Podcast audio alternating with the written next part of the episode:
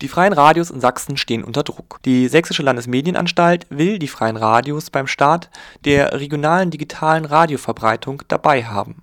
Seit 1987 gibt es einen Beschluss der EU, ein digitales Rundfunknetz aufzubauen. Ende der 90er ist dieser Beschluss in Deutschland angekommen und 2008 scheiterte faktisch die digitale Rundfunkverbreitung aufgrund von wirtschaftlicher Unrentabilität 2011 kehrte die Idee der Digitalisierung mit einem neuen Standard zurück. DAB+ hieß die Lösung. Geringere Datenmengen und eine bessere Qualität seien Merkmale dieses Standards.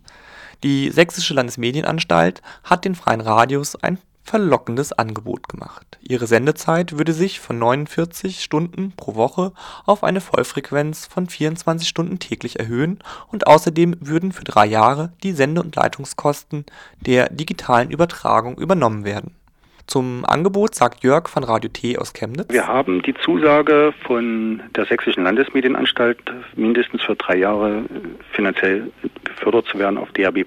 Dort dann auch die volle Summe zu bekommen, die wie gesagt ja nicht unbeträchtlich ist, 25.000 Euro ungefähr. 25.000 Euro Förderung sind im Gegensatz zu den aktuellen Förderungen von ca. 8.000 Euro erheblich.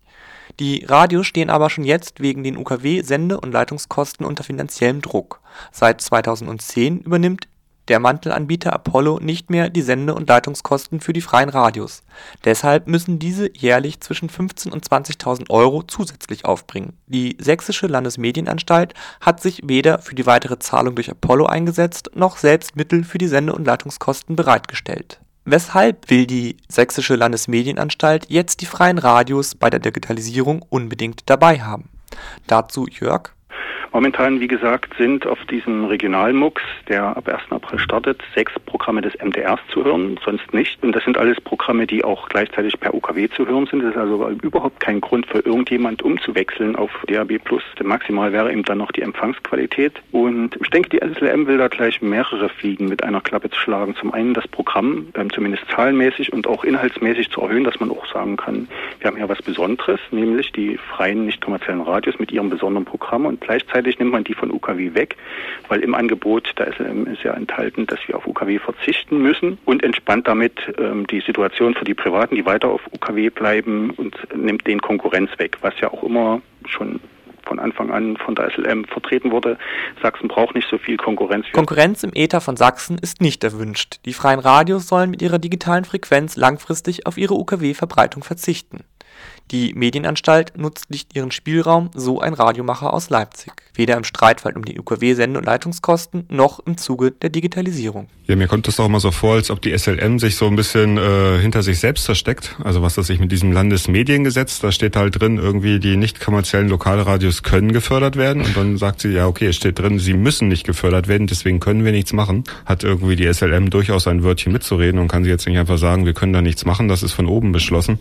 Weil zu diesem oben gehört die SLM auch, soweit ich das verstehe. Welche Konsequenzen die reine digitale Verbreitung haben könnte, beschreibt ein Radiomacher von Radio Blau so. Ja, das Hauptproblem sich erstmal da drin, äh, es gibt noch kaum Menschen, die dieses Gerät haben. Also der Verbreitungsgrad tendiert gegen Null, würde ich mal denken.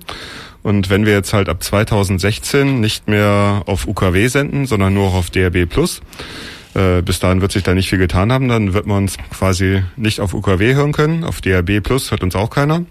Und äh, über Internet holen, hören uns nur unsere besten Fans. Und das fände ich halt ein bisschen schade. Also von daher finde ich das Ganze, solange es noch UKW gibt, ein bisschen sinnlos auf DRB zu senden, wo das keiner hören kann, weil keiner die Geräte hat.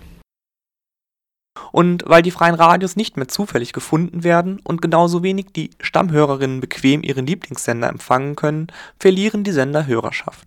Weniger Hörerinnen könnten die bisherigen Fördermittel von der Kommune und Privatleuten gefährden, die das bessere Internetradio für nicht mehr förderwürdig halten. Für so ein besseres Internetradio brauchen wir euch nicht mehr zu fördern. Genauso wie Hörer sagen könnten, wir haben ja eine ganze Menge Fördermitglieder, die eben ihren Beitrag dazu leisten, dass wir unsere Sendeleitungskosten zahlen können. Naja, also für was, was ich auch nicht hören kann, wofür ich mir jetzt extra nochmal ein Gerät kaufen muss, was ich überhaupt noch nicht durchgesetzt habe, sehe ich näher ein, dass ich das weiter fördere. Insofern sehe ich das auch eine ganz große Gefahr für die freien Radios, dort in der Substanz ordentlich zu verlieren, wenn eben dieser Standort nicht durchgesetzt. Und das ist dann ähnlich wie bei den kommerziellen. Die machen das natürlich, rechnen auch durch und stellen fest, lohnt sich nicht.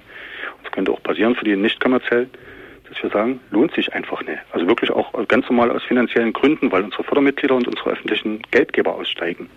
Es gibt Spielraum der Sächsischen Landesmedienanstalt, dieser muss genutzt werden. Der Wille ist einfach nicht da. Also das Geld wäre nicht das Problem, es ist eher der Wille, der dahinter steckt.